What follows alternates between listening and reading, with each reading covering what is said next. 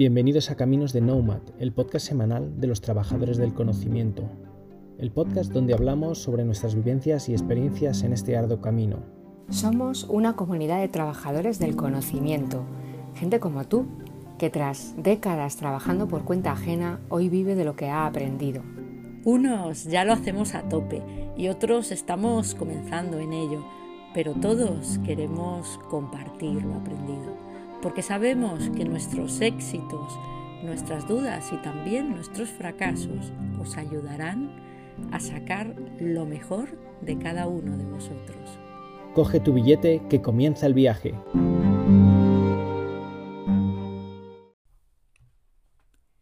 Escribir bien vale mucho y sin embargo cuesta muy poco de la importancia de corregir los textos que escribimos, ya sean pequeños posts, estupendos libros, pero también nuestros emails importantes, nuestras ofertas, nuestras presentaciones, nuestros informes, de la importancia de corregir profesionalmente esos textos, hablamos hoy con José Carlos Arias Quevedo, un ingeniero de letras que a sus 56 años ha descubierto y puesto en práctica su verdadera pasión, la corrección profesional de textos.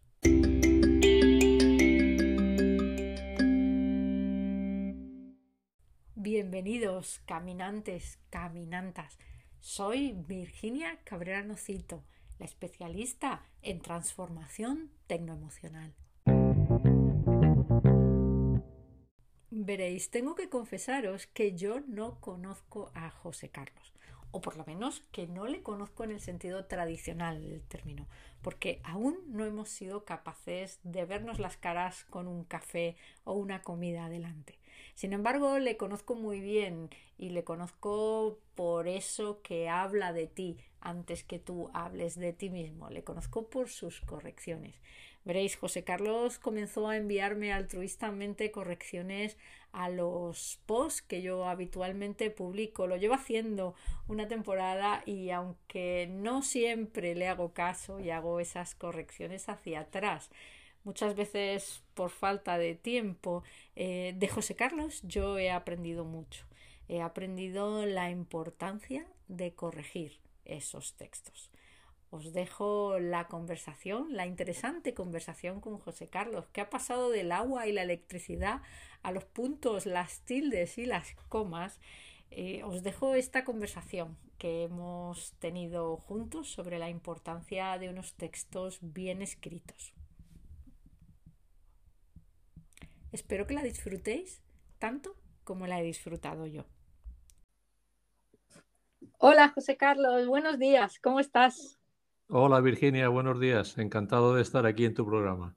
Bueno, encantada, encantada yo, encantada de tener a otro ingeniero de letras, como tú muchas veces dices que eres, porque yo también, después de tantos años de Teleco, cada día soy más de letras.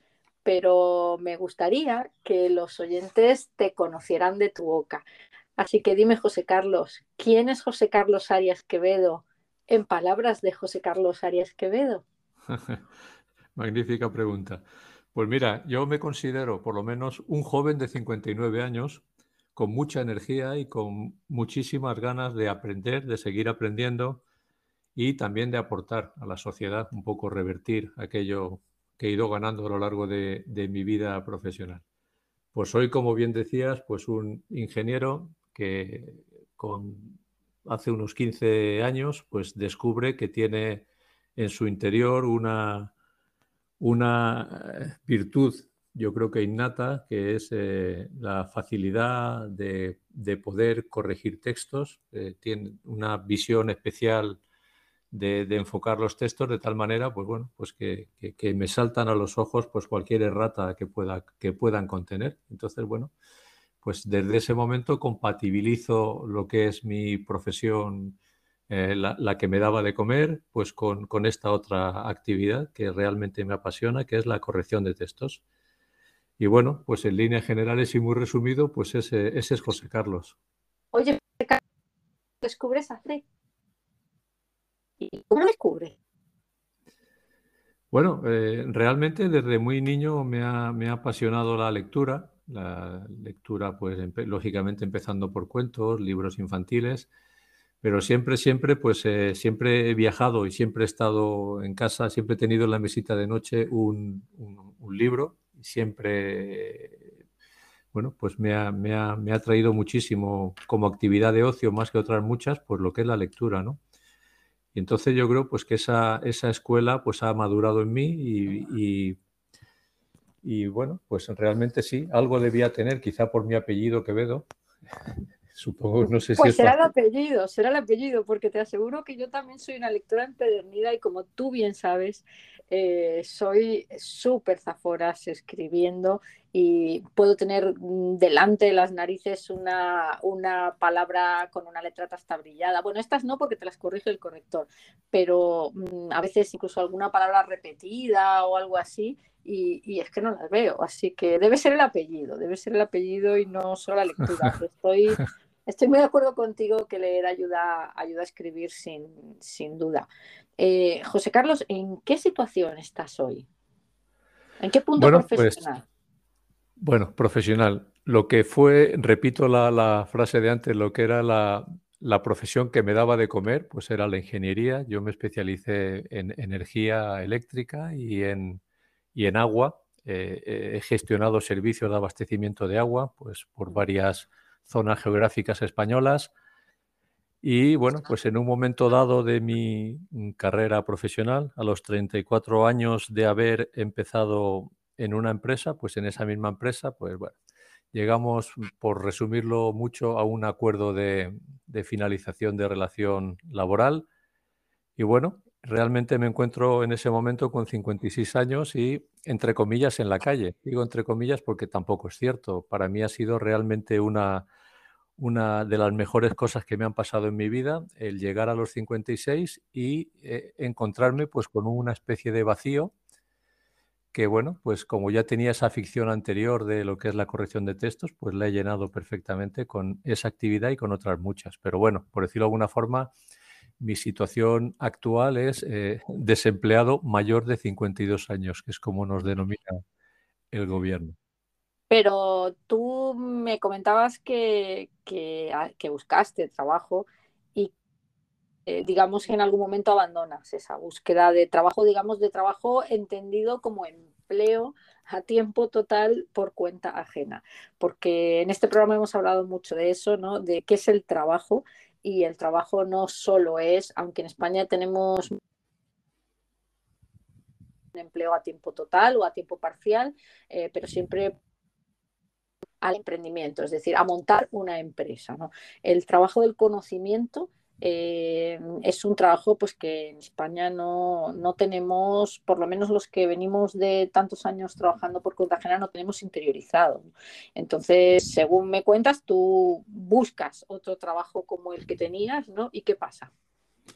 Bueno, pues después de tres años y medio de búsqueda intensiva, porque soy realmente de las personas que lo han hecho con, pues con, búsqueda diaria, con trabajo diario, con preparación, con muchos cursos. Desde que estoy, digamos, en desempleo, pues he hecho muchos cursos. O sea, mi, interés ha sido seguir formándome, pero lo que es, como bien decías tú, pues mi, el trabajo a tiempo completo de ocho horas, pues diarias, pues después de tres años y medio puedo asegurar por experiencia propia que un poco los políticos, eh, bueno, tienen que vender. En parte humo, venden humo en cuanto a que a, nuestra edad, rondando los 60 años, 50 y tantos años largos, es francamente difícil, francamente difícil por mi experiencia personal, insisto, el volver a reinsertarte en ese mundo laboral. Eh, las empresas optan, de lo cual, y no me duele decirlo, me alegro muchísimo, optan por coger a gente joven, gente con mucha proyección de futuro, y aparcar un poco ese buenismo de, bueno, es que tú puedes aportar mucho. Bueno, pues sí, supongo que sí lo podría aportar y, no tengo duda de que así es, pero no, no he encontrado yo por lo menos y creo que, que vengo de un campo en el que hay mucho trabajo, ¿no? Pero no, no, no he encontrado, a, pesar de mi insistencia, ningún trabajo de ocho horas diarias eh, por cuenta ajena. Y esto que, que, así cuando lo estás buscando, el no encontrarlo, suena vamos, suena, no, sé que es eh, un una putada gorda, eh, que no tiene, no tiene otra calificación. Eh, visto a posteriori y una vez que consigues, digamos, decir, bueno, pues si de esto no hay, tendrá que haber de otra cosa, ¿es la gran oportunidad de los seniors el que no te cojan? Bueno, en, mi caso, te repito, para mí fue una suerte realmente a los 56 años empezar a dedicarme en cuerpo y alma a lo que realmente me apasiona y antes había sido un hobby, como es la corrección de textos, ¿no? O sea que para mí realmente ha sido una bendición. Y completando lo que antes te decía, mm, no sé si es que creo que no llegué a terminar la frase, para mí es una gran satisfacción que el que no me den a mí un trabajo implique que gente nueva, de nuevas generaciones y con unas proyecciones bárbaras y con unos currículums estupendísimos, sean las que ocupen esos puestos, porque si es grave la situación de los mayores de 52 años, lo que es aberrante, si valga la expresión, es la situación de las nuevas generaciones, con un paro juvenil francamente, vamos, eh, abismal. Y ya no por compararnos con otros países que no hay que compararse, sino que en España es francamente muy mala la la posibilidad de trabajo de las nuevas generaciones. Pero para mí una suerte, desde luego. Pues me alegro que digas eso porque lo cierto es que nunca lo había visto así. Y, me parece una reflexión interesante. Y estos chavales efectivamente no tienen esa capacidad, o por lo menos no la tienen a priori, o no lo tienen tan fácil como nosotros, eh, esa posibilidad de vivir de lo que han aprendido, porque todavía no les ha dado tiempo de aprender nada que no esté en los libros, por así decirlo.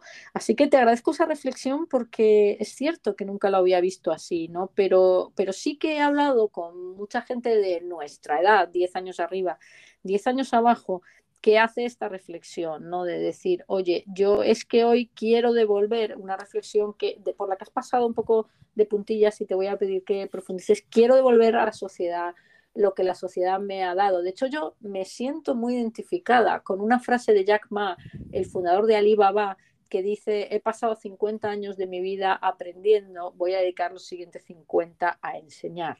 Eh, mm, porque es verdad que, casi todos los, los trabajadores del conocimiento, eh, aparte de nuestra pasión por el conocimiento y por el tema que tengamos entre manos, tenemos esa sensación de deuda social.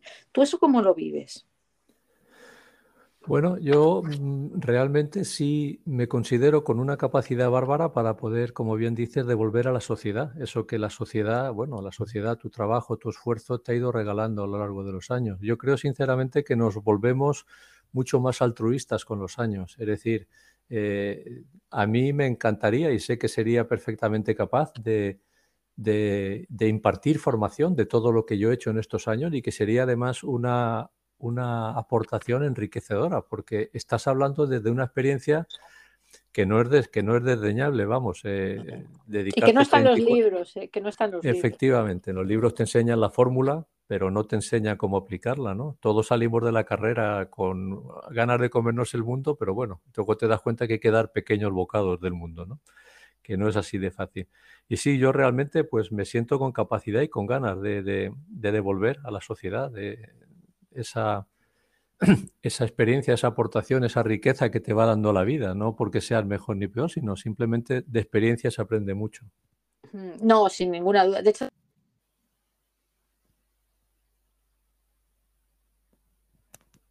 en cabeza ajena, ¿no? Eh, eso es cierto. Oye, mm, hablamos de, estar, de, estar actualizado, ¿no? Decías, mientras buscaba trabajo hice un montón de cursos, ¿no? Eh, ¿Cómo vive una persona eh, con 56 años eh, el tenerse que formar mm, a, marchas forzadas, ¿no? O, decir, es que si no hago todos estos cursos, sí que no tengo, aunque sepa mucho, pero como que tengo que tener cursos nuevos y actualizados porque si no parece como que, no doy la talla. Eh, hay quien dice que a los mayores mm, nos cuesta mucho más aprender supongo que no estás de acuerdo con eso, ¿no? Bueno, yo totalmente en desacuerdo. A los mayores nos cuesta aprender si tienes otras cosas y, le restas importancia a lo que es estar actualizado, que hay que estarlo. De hecho, de los primeros cursos que hice una vez dejé de trabajar a jornada de ocho horas diarias, fue un curso de búsqueda de empleo, ¿no?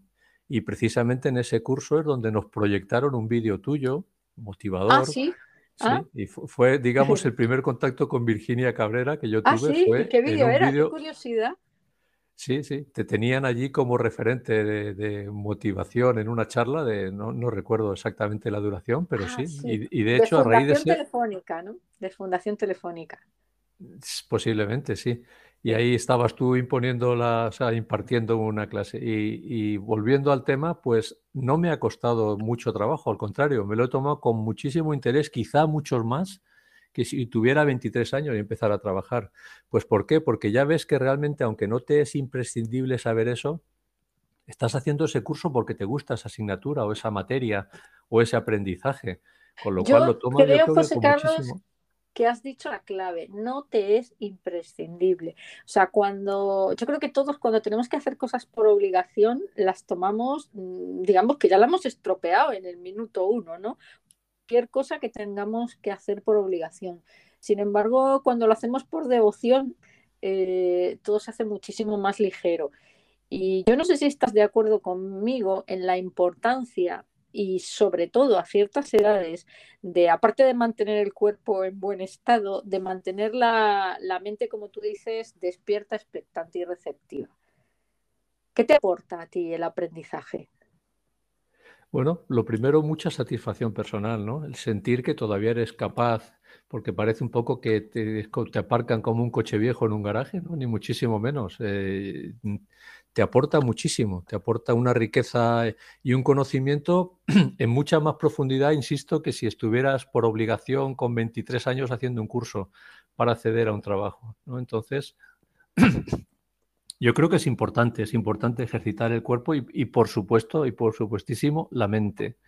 Hay que estar activo, hay que estar eh, buscando, leyendo, interesándote, aprendiendo. Eso, esto no ha terminado, ni muchísimo menos, ¿no? Bueno, eso, eso es la, eh, yo creo el gran descubrimiento, ¿no? De, pensar, yo no sé por qué pensábamos que esto era el cole, la universidad, el trabajo y, la tumba.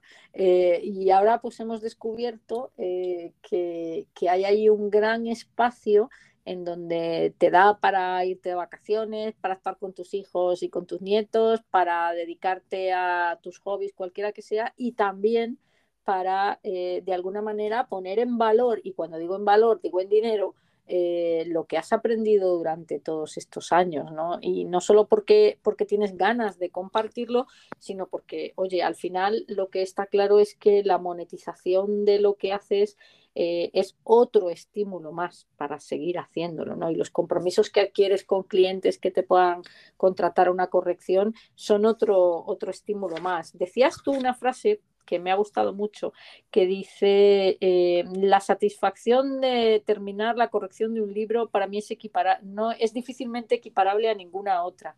Cuéntame eso. Bueno, sí, realmente es, es, como lo primero que tiene el misterio corregir un libro, que eres la primera persona que te enteras de, de, esa historia, ¿no? Que puede ser magnífica y llegar a ser un bestseller. En mi caso no ha sido así todavía, no he corregido ningún bestseller, ¿no? Pero bueno, eh, sea un texto grande o pequeño, siempre, siempre es importante, siempre le pones el máximo interés y la máxima dedicación. Y la satisfacción de un trabajo bien hecho y, terminado es, muy grande, ¿no?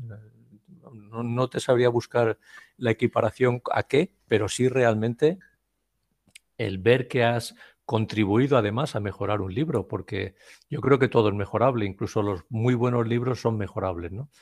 Y sentir que ha sido parte de ese proyecto es francamente motivador. ¿eh? Sí, a mí, a mí esto parece que el trabajo de, escribir, y te lo digo yo que he escrito dos libros, eh, parece que a priori es muy solitario, pero vamos, yo no sé cómo escriben los grandes escritores. Yo como no he escrito ningún bestseller no te lo puedo decir, pero sí que es verdad que, que solitario. De hecho, tengo que contaros a todos cómo conocí yo a José Carlos. Eh, yo conocí a José Carlos porque de repente un día una persona a la que no conocía, eh, que además en su perfil de LinkedIn ponía que era ingeniero, eh, me mandaba fotos con pequeñas correcciones de los posts que yo habitualmente publico.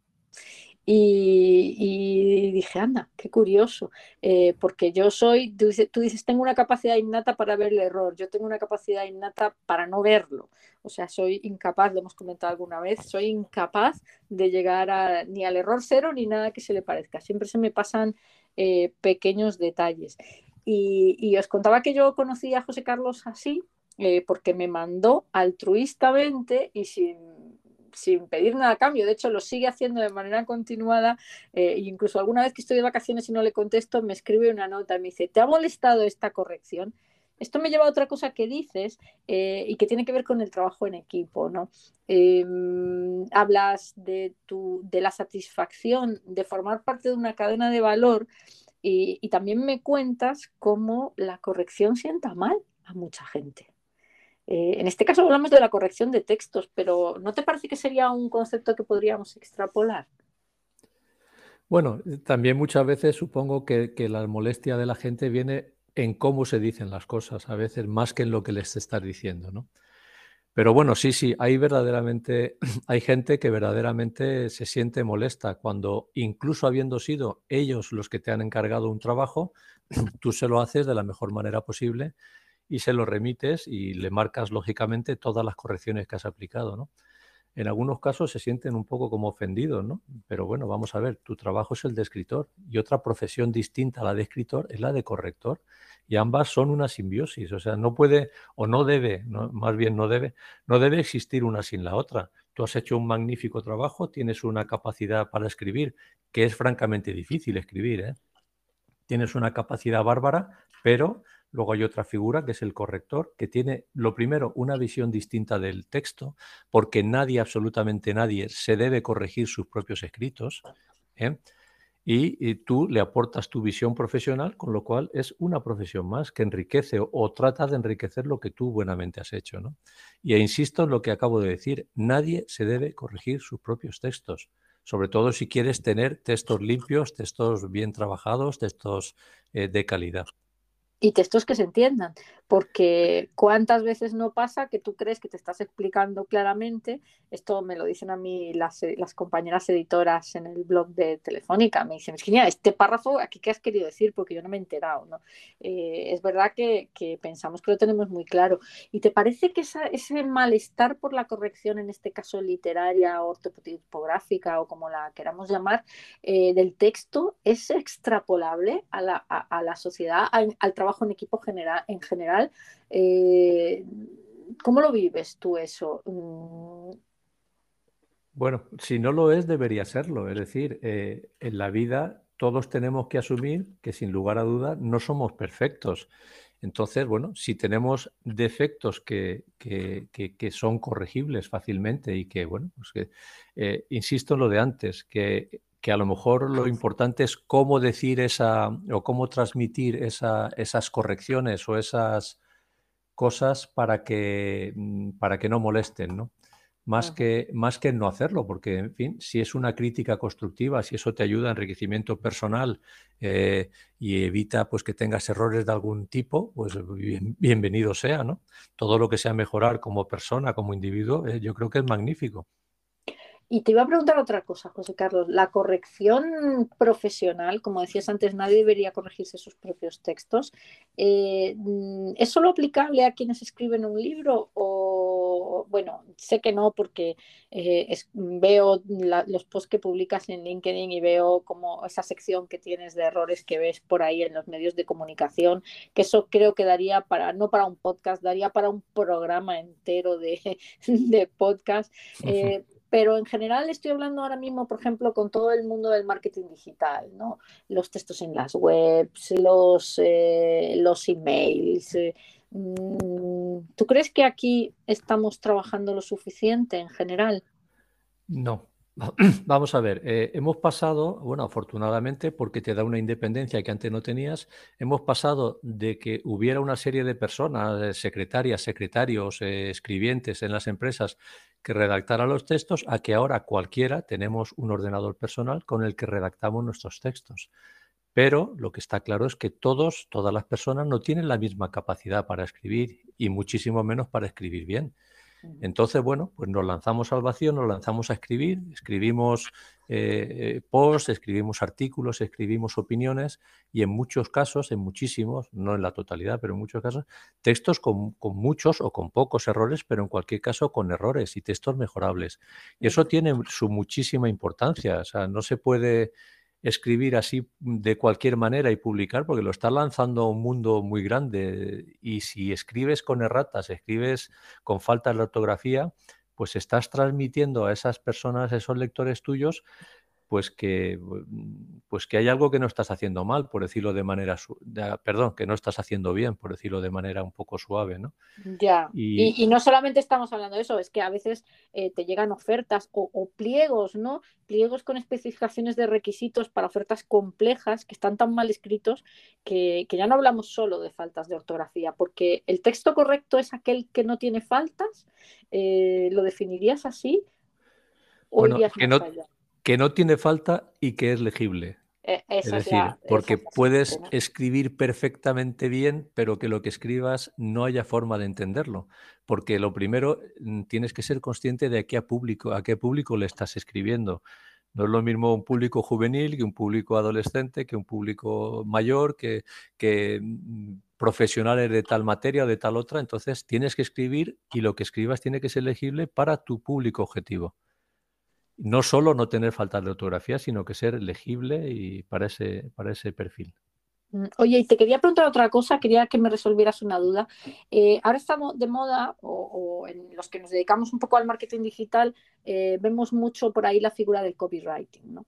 Eh, que según yo tengo entendido, y aquí me gustaría tu opinión, es alguien que te hace, te ayuda a escribir textos más persuasivos, ¿no? Más orientados a la venta y a la acción.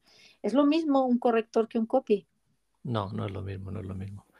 Ni muchísimo menos. Son figuras distintas. Eh, el copy lo que tiene que ser es buen, bueno, buen corrector, buen conocedor del lenguaje y de la eh, ortografía, de gramática y demás, para hacer textos que a la vez de ser persuasivos estén bien escritos porque tú puedes poner cosas muy llamativas y textos muy eso, pero contener falta de ortografía. Entonces, el copy no es, hombre, son figuras eh, que tienen cierta similitud, ciertos, ciertas áreas de coincidencia, pero no, no, son, no es la misma figura. Son figuras distintas, cada uno con su, con su cometido y con su labor. Uno tiene que ser, el que se dedique a ser copy tiene que ser un buen copy y el que se dedique a corregir tiene que ser un buen corrector. Pero no son lo mismo, ¿no? Bueno, pues ahí queda, aquí queda para todos los trabajadores del conocimiento que la mayoría, la mayoría escribimos textos. Eh, bueno, pues que hoy no solamente quería traeros la historia de José Carlos, de la que seguiremos hablando ahora, sino eh, esa reflexión que ya hemos hecho alguna vez en este programa. De hecho, yo misma hice un episodio que se titulaba Escribir alto y claro, eh, la capacidad más olvidada en la era digital o algo así. Eh, que, os invito a, revisar. Eh, José Carlos, ¿tú en qué punto profesional estás ahora? Bueno, yo corrijo algunos textos que me van llegando. Sigo, sigo buscando trabajo eh, en, el área, eso, con, muy poca insistencia ya y con muy poco interés, porque veo que no, ya me desilusionó en ese sentido.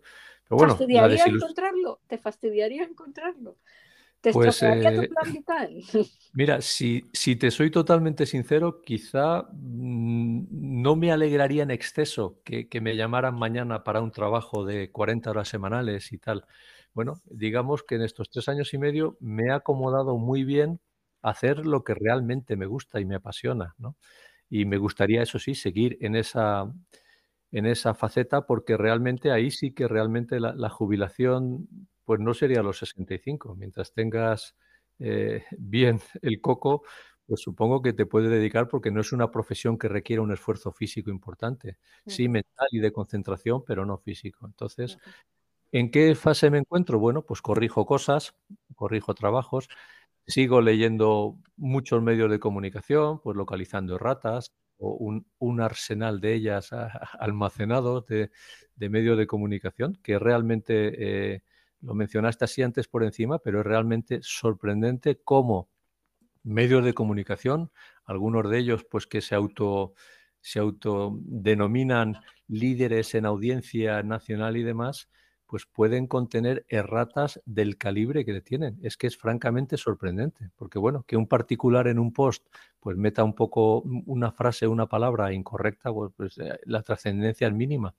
pero que un medio de comunicación que ven dos o tres millones de personas mm, tenga continuamente a diario erratas eh, y en algunos casos graves, eh, pues eso me preocupa, a mí particularmente me preocupa me muerdo la lengua para no preguntarte cuál es tu favorito en erratas. ¿eh? Me muerdo la lengua, vamos, pero, pero sí que es cierto que, hasta cuando no estás viendo la tele o no estás leyendo el periódico con interés, porque a la vez estás haciendo otra cosa, a veces te saltan cosas que dices, madre mía, eh, esto no lo ha revisado nadie. Eh, ¿Tú crees que esa falta de, de revisión es, es producto de un error conceptual? O de la rapidez con la que hacemos las cosas y con la que a los periodistas se les exige, por ejemplo, actualizar las páginas web, ¿no? Bueno, vamos a ver, eso es un poco el escondite para los malos escritores, en mi opinión. Eh, no quiere decirse que uno tenga que escribir 100% bien. Es muy difícil. De hecho, el error cero no existe en los textos. No existe en ningún texto. La Constitución española tiene a día de hoy, después de más de 40 años, un par de ratas por lo menos que yo haya localizado y que se han mantenido en las distintas correcciones que habrá tenido en 40 años, que habrá tenido muchísimas, ¿no? Pues sigue existiendo dos erratas en la Constitución española, ¿no? Entonces, eh, la rapidez y la inmediatez es un poco la excusa mm, porque hay cosas que no pueden escribirse mal si tienes claro el tema, eh, por muy deprisa que escribas.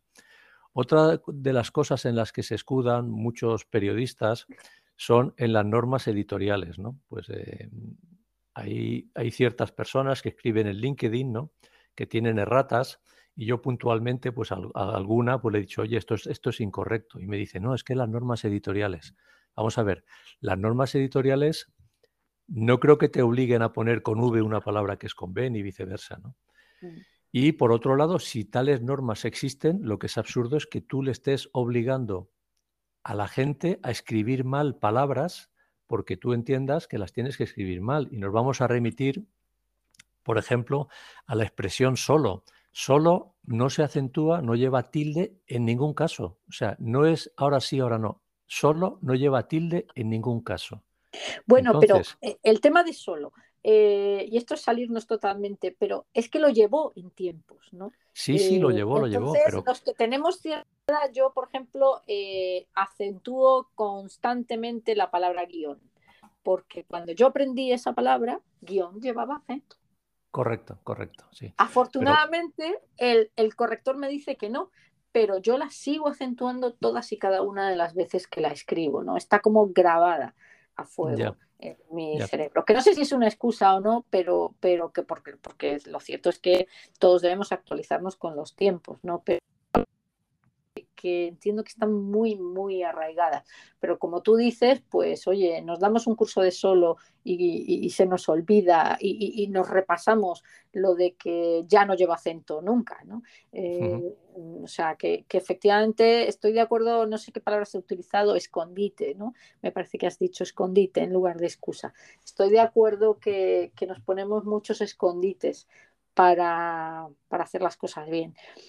José Carlos, yo lo que quería hoy, aparte de, dar a conocer tu perfil y también de dar a conocer tus, capacidades de ayudar a otros, a otros trabajadores del conocimiento, eh, era hablar contigo de un tema que me apasiona, aunque no lo parezca, porque sé que soy muy zaforas escribiendo, que es, eh, que es la escritura.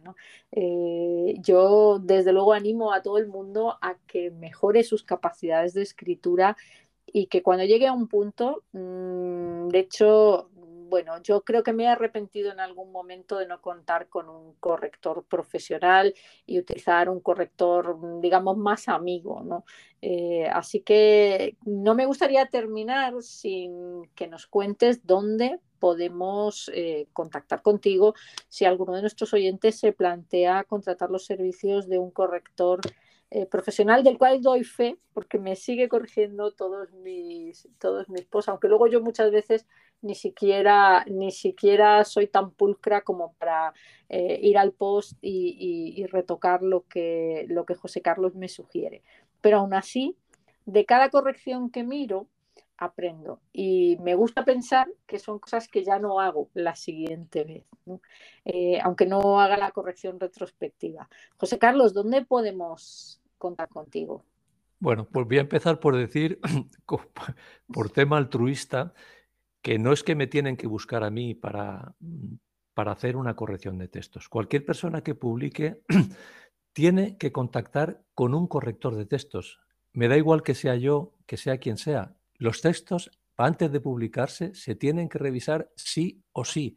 De hecho, he leído libros de editoriales muy, muy importantes a nivel nacional y, mundial con erratas y con muchísimas erratas. Y eso es un desprestigio para, para, para la editorial y, por supuesto, para el autor. Porque mm, los textos sí o sí, antes de publicarse, hay que corregirlos. No puedes decir, soy muy buen corrector, o sea, sé muy bien. No, no, incluso un buen corrector le tienen que corregir sus textos antes de publicarse. Tus erratas no las ves nunca. No, nunca, nunca, nunca. Por muy evidentes que sean y por muy delante que tengas y por diez veces que haya leído el texto, tus erratas no las ves nunca. Entonces, mi recomendación siempre, antes de dar mis datos, contactar con un corrector de textos, con quien sea, pero que sea corrector de textos. Y lo segundo, decir que bueno, que yo estoy en LinkedIn, soy bastante activo en el tema de ratas, eh, textos que hagan mención de ratas, de bien escribir y demás. Y, soy José Carlos Arias Quevedo y ahí me podéis encontrar en LinkedIn sin mayor dificultad. Y si no, pues a nivel de correo particulares, José C. Arias Q, la Q de Quevedo, solo la Q sin la U, arroba eh, gmail.com. José C. Arias Q, arroba gmail.com. Bueno, pues, pues dicho queda. Eh, José Carlos, un placer. Muchísimas gracias. Eh, insisto, por, contarnos tu historia, eh, por, confesar que, buscas trabajo con la mano pequeña y sobre todo por animar a la gente a, decir el mundo no se acaba cuando después de, decías, 34 años, ¿no? Eh, en una empresa alguien te dice hasta aquí hemos llegado, ¿no? Y que, y que a partir de ahí el mundo no necesariamente tiene que ser arrastrarse de infojobs en infojobs, eh, sintiéndote cada vez eh, menos valorado y menos profesional. Yo creo que es importante que los profesionales saquemos pecho y que digamos, oye, ¿qué pasa? Si no me quieres, esto es como los novios, de hombres está el mundo lleno, ¿no? Si no me quieres, eh, búscate a otro más joven y, yo a otra cosa mariposa que todavía tengo mucho que aportar. Bien, eh, porque ahora saco mi pasión y la pongo a, cultivar y a florecer, o bien porque, como tú dices, me dedico a enseñar de todo lo aprendido eh, en el ejercicio de mi profesión. Así que muchísimas gracias, José Carlos. Gracias a ti por la oportunidad, Virginia. Nada, un placer. Bueno, pues eh, seguimos en las redes.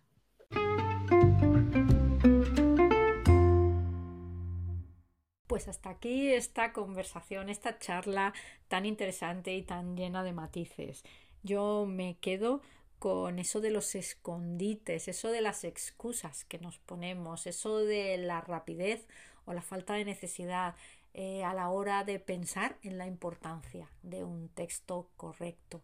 Me quedo también con ese me sienta mal que me corrijan cuando trabajo en equipo, aplicado a los textos o a cualquier otra cuestión. Pero sobre todo me quedo con esta frase que me regala José Carlos. Escribir bien vale mucho y cuesta muy poco.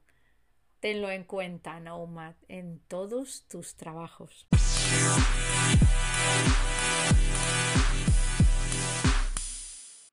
Y la próxima semana un episodio súper, súper especial.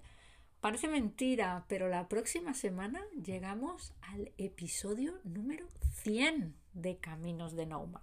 Y estaremos todos, todos y estaréis vosotros porque no solo estaremos todos los que hacemos este programa hablando de qué nos ha aportado, qué nos ha supuesto, cuáles han sido las dificultades y qué planes tenemos para los próximos meses, sino que estaréis todos los oyentes que habéis tenido la amabilidad de enviarnos a nuestra cuenta de Twitter un audio contándonos qué os aporta este programa y qué temas esperáis escuchar pronto en él. Hasta la semana que viene, ese sí que no lo podéis perder.